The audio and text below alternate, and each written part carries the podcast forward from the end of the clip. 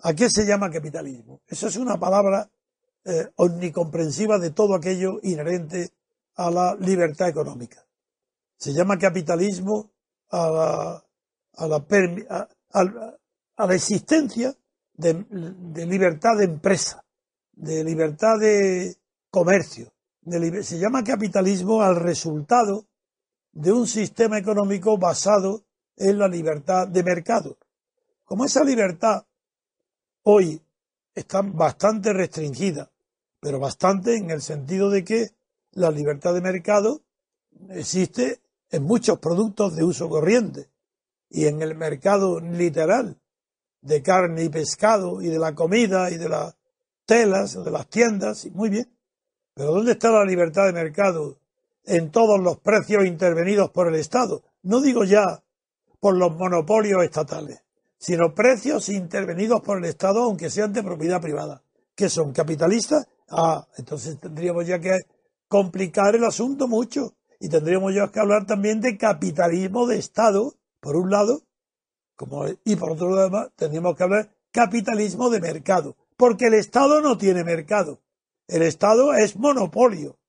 Y en el mercado también hay monopolios que no son Estado, pero ya tienen que, que figurar y transformarse en oligopolio, que eso es la situación actual del mundo.